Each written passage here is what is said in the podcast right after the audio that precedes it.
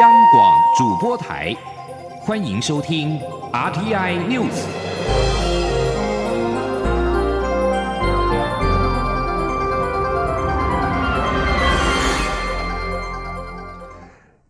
各位好，欢迎收听这节央广主播台提供给您的 RTI News，我是陈子华。世界卫生大会进入了尾声，卫福部长世卫行动团团长陈时中在今天透过了卫福部的脸书，分享行动团在世界卫生大会尾声期间的心得感想。陈时中表示，今年行动团比较成功的地方在于，台湾能够见度是大大的提升之外，跟许多国家的双边论坛也进入实质讨论，而且各国也看清楚中共的对台打压，都认为国际防疫地图不能够留下空白。记者肖兆平的报道。世界卫生大会进入尾声，卫生福利部世卫行动团依旧维持紧凑行程，团员分头参与各国际组织进行对谈。而行动团团长、卫福部部长陈时中，则是与瑞士伯恩大学医学院讨论台湾跟瑞士健保制度的差异。卫福部表示，这场对谈不仅牵涉政策的哲学观，也谈到健保卡实物面的操作与隐私保护等问题。卫福部部长陈时中直说，这场讨论情况相当激烈，无论是健保费用。政策定位都有相当深入且理性的讨论，对台湾来说也很有收获。他说：“我当然还是针对，就是说管制还是不管制？哦，那费用高低到底是投资，那还是开销？大家上面都有一些非常理性的一些讨论，那我们也收获非常的多。好，怎么样再从医疗上面当做一个投资或当作开销，怎么取得平衡？”那大家可能是将来还有更多的一些对话跟讨论。由于行程来到尾声，陈时中认为，今年台湾的能见度大大提升，双边论坛不仅都进入实质的讨论，也让国际看清楚中共的打压。他说：“然后对于中共的打压，大家其实也稍微看得比较清楚。那尤其是在防疫这样的一个范围。”哦，大家觉得更应该要增加一个国际的连接，不应该在防疫上面的地图上面有任何的空白。除了谈医疗对话成果，已经访问过日内瓦三次的陈时中，也向年轻人提出呼吁，希望年轻人可以多多参与国际事务。虽然这是一条艰辛且漫长的道路，但自己国家的志气一定要维持住，犹如其他国家对台湾的打气一样。认为正义终究会来，而且未来一定能成功。中央广播电台记者佘兆平采访报道。呃陈世忠是第三年率世卫行动团到日内瓦为台湾发声，在六天的时间当中进行了七十一场的双边会谈。他满意的表示，今年来的很值得，自评表现分数超过了九十分，高于去年的八十分。陈时中也将在五月二十四号搭机离开日内瓦。是为行动团返抵台湾之后，将觐见蔡英文总统，并且报告成果。接下来把焦点转到立法院，立法院院会在今天三读修正了多项的条文，其中为了防止谣言传播，三读修正通过《食品安全卫生管理法》以及《传染病防治法》部分条文。明定散播有关食品安全的谣言或不实讯息，导致损害公众或他人，可处三年以下有期徒刑，或罚新台币一百万元；散布传染病流行疫情相关谣言或不实讯息，最重则是可罚三百万。记者郑林的报道。考量谣言或不实讯息散播已严重影响国人社交生活及社会安宁，且现今资讯流通速度极快，谣言或不实讯息产生的影响也随传播速度等比提升。鉴于食品安全相关资讯是民生重要议题，若有针对食品安全的谣言或不实讯息，恐造成民众大规模恐慌，并危害公共安全。行政院因此提案修法，新增散播有关食品安全的谣言或不实讯息，足生损害于公众或他人者，处三年以下有期徒刑、拘役或新台币一百万元以下罚金。同时，立法院会也三读修正通过《传染病防治法》部分条文，将散播有关传染病流行疫情的谣言或不实讯息的罚则，从五十万元以下大幅提高到三百万元。参与修法的民进党立委刘建国说：“此法之罚金之所以高于其他他其他法律，在于疾病是容易导致民众恐慌及紧张，且过于艰涩的医疗名称解释。”解释也不利于后续的澄清，加上餐桌有时可能是集团或团体为达特殊性的特殊的目的性而散播谣言，过低的金额恐无法达到贺阻的效果，原始定定三百万。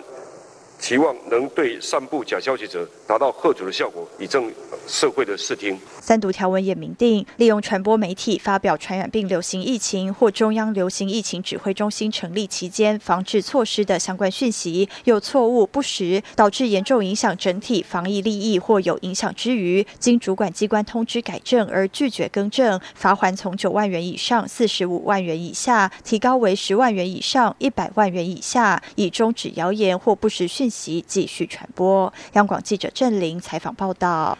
而除了三读修正通过《食品安全卫生管理法》以及《传染病防治法》部分条文之外，立法院会在今天也三读修正通过了《劳基法》部分条文。明确规定禁止要派单位将劳工转挂派遣事业单位，同时增订要派单位对于发生职业灾害的派遣劳工，应与派遣事业单位连带负职业灾害补偿以及赔偿责任，强化派遣劳工遭遇职业灾害的补偿跟赔偿的权益。另外，也三读通过了。货物税条例部分条文修正案，明定修法生效两年内购买能源效率第一、第二级的电冰箱、冷暖气机或者是除湿机，可申请退还货物税，每台退税金额最高是新台币两千元。美中贸易战是一波未平一波又起，由于影响台北金融市场的波动，再加上出口滑落，主机总处在今天再下修了今年的经济成长率的预测，从二月预测的百分之二点二七下修了零点零八个百分点，成为百分之二点一九。主计长朱泽民表示，虽然中美贸易战影响全球的经济成长，也冲击了台湾的出口表现，但是由于转单效应，再加上台商回台投资等等，全年表现仍有支撑。在今年经济成长率保二不会有问题。记者陈立信宏的报道。美中贸易谈判僵持，持续干扰全球贸易与实体经济表现。由于国际景气疲弱，再加上智慧手机等行动通讯产品买气低迷，半导体处于库存调整，冲击台湾出口表现。主机总处二十四号公布最新经济成长率预测，在出口部分的预估在下修，也从上一次的正成长转为负成长百分之一点一七。不过，美中贸易争端也促使台商回流。主机总处在这次的预测当中，也将前一波五十五家回流台商所增购的资本设备等放入模型估算。根据主机总处掌握的资料，这五十五家厂商所增购的资本设备较去年第一季成长百分之四十，表现在出口部分也较去年增加百分之三十。主机总处指出，只要政府欢迎台商回台投资行动方案能够落实，加上前瞻基础建设计划积极执行，整体民间投资的动能。就能够增加。主机长朱泽民说：“经济部说到昨天还是今天为止，说有六十一家，哈啊，有三千一百多亿。有些厂商他已经在他的投资计划里面有我们所掌握到的，我们就把它列在那个考量里面，并不是所有的投资计划我们都把它列为一个说会有投资的增加了。”他那个资本设备的进口，哈，资本设备的进口，第一季的较去年的第一季增加了百分之四十了。尽管已是三度下修今年经济成长率预测，不过主计总数也表示，目前台湾整体经济成长是稳中求进，况且台商回流持续增加，未来都渴望带动民间投资，因此今年经济成长率保二不会有问题。中央广播电台记者陈林信宏报道。气候行动在台湾是偏地，该花各自投入党内总统初选的行政院前院长赖清德以及前新北市长朱立伦，在今天都响应了五二四气候紧急游行。而赖清德表示，在面对气候变迁，台湾无法置身事外，在未来若有机会为国家效力，将会像法国总统马克宏一样，召开气候变迁国事会议。而朱立伦也呼吁，应以民间与政府的力量，共同保护地球。记者刘玉秋的报道。为响应“火二四”全球气候行动，环保团体二十四号串联在台湾遍地开花，举办游行活动、排字行动和艺术行动，并邀请政治人物、青年代表参加。正投入国民党、民进党内总统初选的前新北市长朱立伦、行政院前院长赖清德，也都现身力挺在台北场的气候紧急游行活动，并各自表达诉求。朱立伦表示，他自莫拉克风灾后接任了行政院副院长，也成了中华民国第一个节能减碳委员会的主任委员，让产业政策、农业等环保策略符合世界需求。而他担任新北市长时，也让新北市获得国际认证，成了十大减碳城市。只要首长肯做，一定做得到。所以大家应该一起透过民间、政府的力量保护地球。而主办单位也要求朱立伦能在快速减煤、核电无效、绿电才是王道的能源立场声明上签名，但朱立伦并未签名，而是直接口头宣誓支持还团的主张。我我们我这样，我直接用这家媒体宣誓最快啊！大家的主张就是我的主张，我支持啊！朱立伦离开会场后，赖清德随后现身，两人一前一后，广布见黄。赖清德说：“面对气候变迁，台湾无法置身事外，未来若有机会为国家效力，他会仿效法国总统马克宏和德国总理梅克尔，采取积极态度。那未来如果我有机会来跟大家共同努力的话，我会像马克宏总统一样，啊，一先啊，先用国事会议。”然后用大辩论的方式到各地去啊，我们一场一场的说明，换取国人的了解，也换取国人的注意，更要得到国人的支持，共同来面对。环团的游行队伍自立法院大门出发后，行经行政院、民进党部、教育部递交陈情书。民进党秘书长罗文嘉代表民进党接下陈情书，他并强调，政府在保护台湾主权的时候，更重要的是保护地球、保护生活环境。民进党会在政策价值上全力去做。中广电台记者刘秋采访报道。在外电消息方面，英国首相梅伊在今天宣布，他将在六月七号辞去首相一职，并且表示对于无法通过脱欧协议感到遗憾。梅伊表示，英国脱欧只有在国会各界达成共识之下才有成功的可能。此外，梅伊也表示，他已经向英国女王伊丽莎白二世报告了他将辞职一事。在梅伊宣布下台的时间之后，也开启了英国政坛角逐首相宝座的大门，一场执政党党魁之争也因此将展开。根据路透社的报道指出，保守党一九二二委员会司库克里夫顿·布朗表示，在选定接班人之前，梅伊将继续担任看守首相。而梅伊是在英国二零一六年公投脱欧之后接下首相的职位，他的核心承诺为领导英国告别欧盟并且修补分歧。现在他将承诺没有兑现的情况当中下台。由于接任梅伊的主要党魁竞争人选都想要一份更强硬的脱欧协议，而梅伊下台将会提升英国跟欧盟对峙的几率。欧盟先前已经表示，他们不会重新协商去年十一月跟美伊政府谈好的协议的版本。法新社引述《纽约时报》在二十三号的报道表示，美国总统川普行政当局正在计划绕过国会，批准对沙地阿拉伯以及阿拉伯联合大公国的七十亿美元的军售案。美国国务卿蓬佩奥和数名政府人士正在推动要行政单位援引紧急状态法令，让川普得以避免国会阻挡目前遭到搁置的这项军售案。而相关计划报道已经激怒了民主跟共和两党的议员，都对川普政府支持以沙地为首的联军在也门内战当中的角色感到挫折。而《纽约时报》引述现任以及前任官员和熟悉此案的议员指出，相关的法令的引用可能在未来几天就会进行。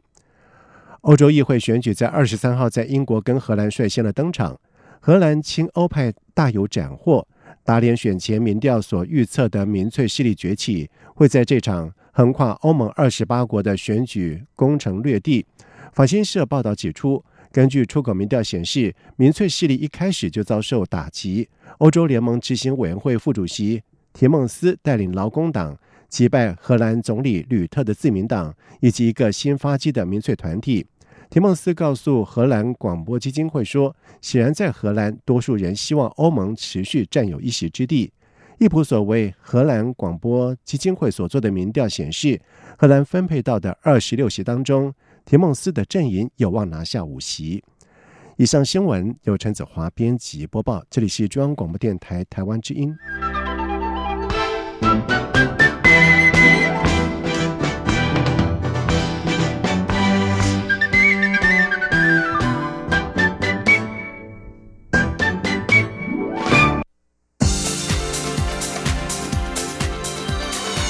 这里是中央广播电台台湾之音，欢迎继续收听新闻。现在时间是晚上的七点十五分，欢迎继续收听新闻。今天是开放同婚登记的首日，全台各地在一整天都有同志伴侣是陆续的前往户政事务所登记结婚。而根据内政部截至到下午五点的最新统计，全国办理结婚的同性伴侣对数共有五百对，而其中男性是一百七十一对，女性是三百二十九对，女性同志伴侣占了六成六。而除了国人同性伴侣可以办理结婚登记，国人与外交部认同同婚合法的二十六个国家外籍同性伴侣，同样可以登记结婚。移民署就在今天表示，移民署台北市服务站在上午十点的时候受理了第一对国人之南非籍同性配偶申请依亲居留，而当事人兴奋地表示，在经过了多年的争取，在今天能够在台湾完成同性结婚登记，并且到移民署完成了申办依亲居留，实在是令人感动。民进党总统初选争议不断，高雄市长韩国瑜为行政院前院长赖清德打抱不平，认为赖清德应遭受很大的委屈。而对此，赖清德在今天表示，他更希望韩国瑜看到他坚强的一面，每个波折都当成是淬炼。赖清德并且重申自己赢的策略，他强调，面对台湾这场大局，若蔡英文总统守得住，他就支持蔡英总统。但是如果蔡总统守不住，而他又有能力扛起责任的时候，盼党中央考虑提名他。记者刘玉秋的报道。民进党总统初选蔡赖之争越演越烈，中指会对初选民调手机占比、对比对象等初选执行细节持未定案。投入初选的行政院前院长赖清德提出新解方，强调只要蔡英文总统赢过国民党的韩国瑜，他无条件支持蔡总统，更自诩是赢得策略，盼化解蔡赖之争僵局。而高雄市长韩国瑜质疑民进党总统初选制度一变再变，认为赖清德已受了很大的委屈。对此，赖清德二十四号出席全球气候行动游行时受访表示，他更希望韩国瑜看到他坚强的一面，也希望党内注意初选制度的重要。每一个波折都当作是个淬炼，希望能够增强我的意志力，未来能够承担更大的责任。那当然，我也希望民进党也能够注意到这一个现象，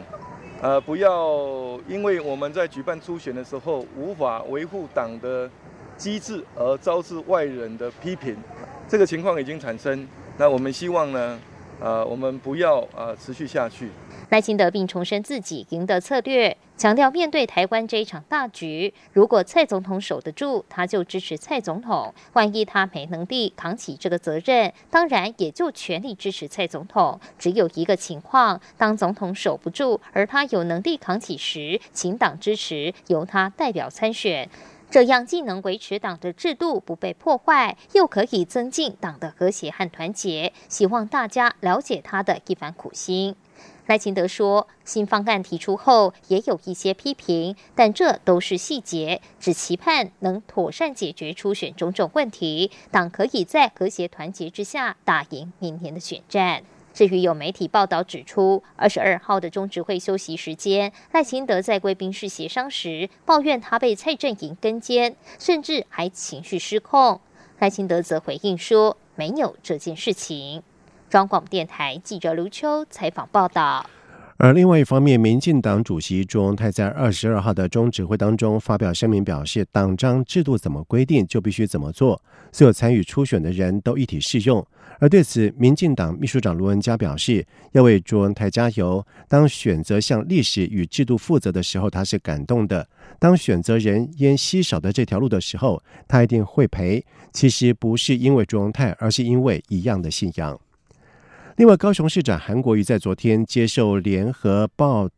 专访的时候表示，国民党如果提名他为总统候选人，他将克服困难代职参选，心中已经有高雄市长的补选的人选。不过，韩国瑜在今天受访的时候则表示，他被问到，自然有一些人浮现在脑海当中，但都还不是很成熟。记者刘品希的报道。高雄市长韩国瑜二十三号接受联合报专访。被问及如果获得国民党提名为总统候选人，是否会代职参选，韩国瑜说：“这是之后会面临到的问题，也是一定要克服的。”至于高雄市长的补选人选，韩国瑜说：“他心里已经有人选，只是现在不能讲。”相关谈话引发讨论。韩国瑜二十四号受访时被问及心中的市长补选人选到底是谁，他表示，因为有人问他心中有没有理想的人选，他脑中自然会浮现一些人选，但还不是很成熟。他说：“没有，我们现在在心里面有想，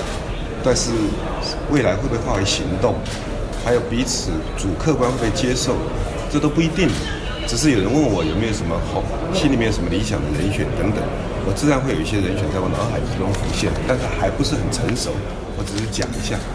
此外，对于近来自己民调下滑，台北市长柯文哲声势看涨。韩国瑜表示，国民党与民进党如果推出最强的候选人，柯文哲就会陷入苦战；但如果蓝绿两党内部松动、不团结，无法整合力量，柯文哲的支持度就一定会一枝独秀的成长，这是必然。此外，新北市前市长朱立伦二十四号受访时被问及柯文哲是否为国民党最大的对手，朱立伦认为，虽然某些人认为柯文哲的基础是空的，或是不一定能引起风潮，但不能轻忽柯文哲的实力。除非柯文哲表态不参选，否则应该将柯文哲纳入国民党初选民调中。立委王金平受访时，则被问及是否觉得寒流稍微冷却，他表示不知道，要看大家感觉，在这方面他冷眼旁观就好。香港记者刘聘熙的采访报道。不过，在另外一方面，有媒体报道指出，红海集团董事长郭台铭将旗下面板厂群创的华为订单转给他和中国深圳市合资成立的中国深超光电。对此，郭台铭重申自己没有任何深超的股份，还说再过几天真相就会大白。桃园空服员职业工会原本在今天晚上跟长荣航空重启协商，不料在下午却临时发出了声明，表示不满资方临时要求协商开放直播，决定将战场转到劳动部，并且要求资方回应工会三大提问之后，才会决定是否要继续的展开协商。而对此，长荣也在傍晚的时候回应表示，是否直播尊重工会的决定，但是不会因此将协商的地点改到劳动部。而工会也已经在傍晚六点半的时候是抵达了长荣贵。冠酒店和长荣展开协商。记者吴丽君的报道。空服员工会自十三号展开罢工投票后，迄今长荣分会成员投票率已逾七成。不过，为了释出善意，决定于二十四号晚间在长荣桂冠酒店与长荣航空重启罢工投票后的第一次协商，双方并于二十三号下午敲定议事规则。不料，工会却于二十四号下午一点多发出声明，谴责资方于二十三号深夜临时要求工会。将协商改采直播方式进行。二十四号上午还出现数篇工会拒绝直播等不实且不利的报道，决定将战场转至劳动部，并要求资方回应工会三大提问后，才会决定是否要继续展开协商。对此，长荣航空总经理孙家明也在二十四号下午四点半提前抵达协商会场，澄清提出直播是。为了避免会后双方各说各话，而且是二十三号下午就已提出，只是不为工会所接受。既然如此，长荣只能尊重，但不会因此临时更改协商会场。孙家明说：“我们还是建议工会开放直播哦，但是如果他们最终决定还是不要哦，那我们还是尊重他们。那因为之前双方在这整个交换文的过程里面。”就是确定今天的协商会议是在现在这个场地来召开，那我们也就是还是坚持要在这个场地来召开。那我们也不会临时啊，因为这个就改来到其他不同的场地去来召开这样的一个协商会议。此外，对于工会要求由长荣航空董事长林宝水亲自率队协商，孙家明也表示，近一年来他首次听到工会表示资方很有诚意，由总经理亲自率队，因此长荣还是会按原定计划由他亲自率队与工会展开协商。中央广播电台记者吴丽君在台北采访报道。好，接下来进行今天的前进新南向。前进新南向。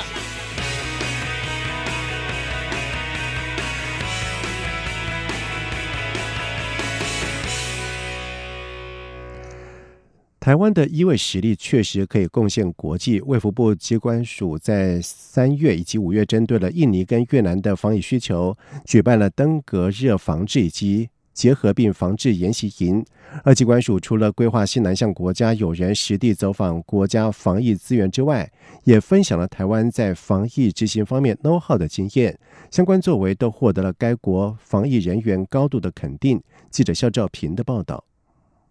世界卫生组织估计，全球每年超过一千万人罹患结核病，其中有六成来自东南亚与西太平洋地区，而越南更是被认为结核病高负担的国家之一。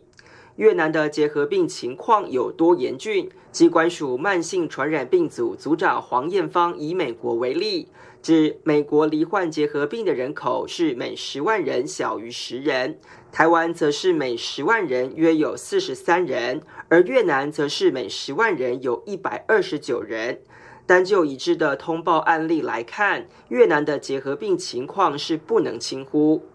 由于结核杆菌不容易根除，也因此患者一旦觉得症状好转，就会自行停药。如果结核病复发，就会有多重抗药性问题。为了协助越南防治结核病，以及西南向政策的鼓励下，台越有了结核病防疫的技术交流。日前，更有越南临床医疗、实验室检验等人员组团来台学习台湾在结核病的诊断、工位以及检验的相关经验。黄艳芳说：“MDR 就是多重抗药性的病人，他们想要跟跟我们的万方医院的专家们，就是定期讨论病例啦。”就说啊，这个病人的治疗这样子的药物开的妥不妥适啊？那像实验室的部分，他就他们也去看了我们的实验室的设备。那他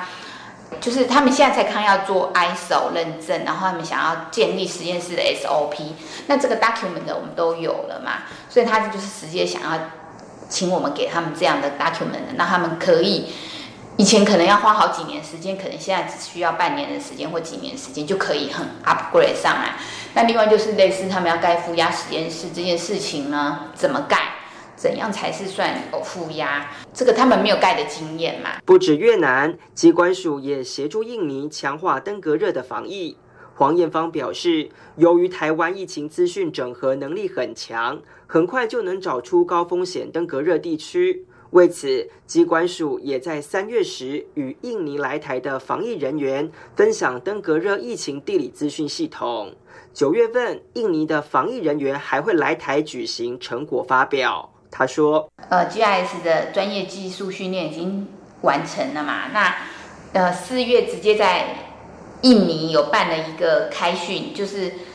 蚊子怎么监测啦，资料怎么综合分析。啊，这个做完了。”他们也是九月呢，也会办一个成果发表会。机关署的防疫新南向强调，在务实面的具体合作，除了可以帮忙对方解决问题，同时也消解境外疫情移入国内的压力。新南向在帮助别人之余，其实也帮了自己。中央广播电台记者肖照平采访报道。看好泰国的商机，台湾科技大学新创团队前进了泰国参加创新科研年会。新创团队研发的电动车无线充电可应用在泰国的嘟嘟车上，智慧空调系统则适合泰国湿热气候的需求。台科大日前带领了五组的新创团队参加泰国国家科学院所举办的创新科研年会，除了展示了产品的技术跟研发成果之外，还安排了新创企业和当地的投资人简报，争取商机，协助布局新南向市场。而台科大校长廖庆龙表示。近年来，泰国创业圈发展蓬勃，加上东协市场的活络，是许多新创企业积极开拓的海外市场。而今年台科大创新育成中心挑选了五家优秀的团队前往泰国，让台湾的创新研发能力被国际看见。另外，恩可宇则是针对了中央空调提供了节电服务，透过小型的控制器、感测器以及运算器的技术，自动感测环境的温湿度，用智慧的方式自动控制中央空调，可以达到百分之十以上的节能效果。以上新闻由陈子华编辑播报，这里是中央广播电台台湾之音。